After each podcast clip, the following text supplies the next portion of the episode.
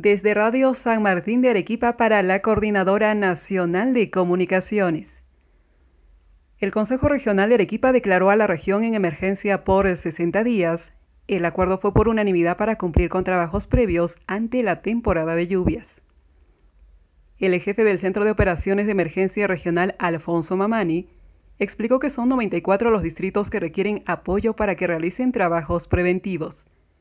Ahora los alcaldes deben hacer llegar las fichas de actividades de emergencia para determinar la cantidad de combustible y otros aspectos, así lo señaló el funcionario.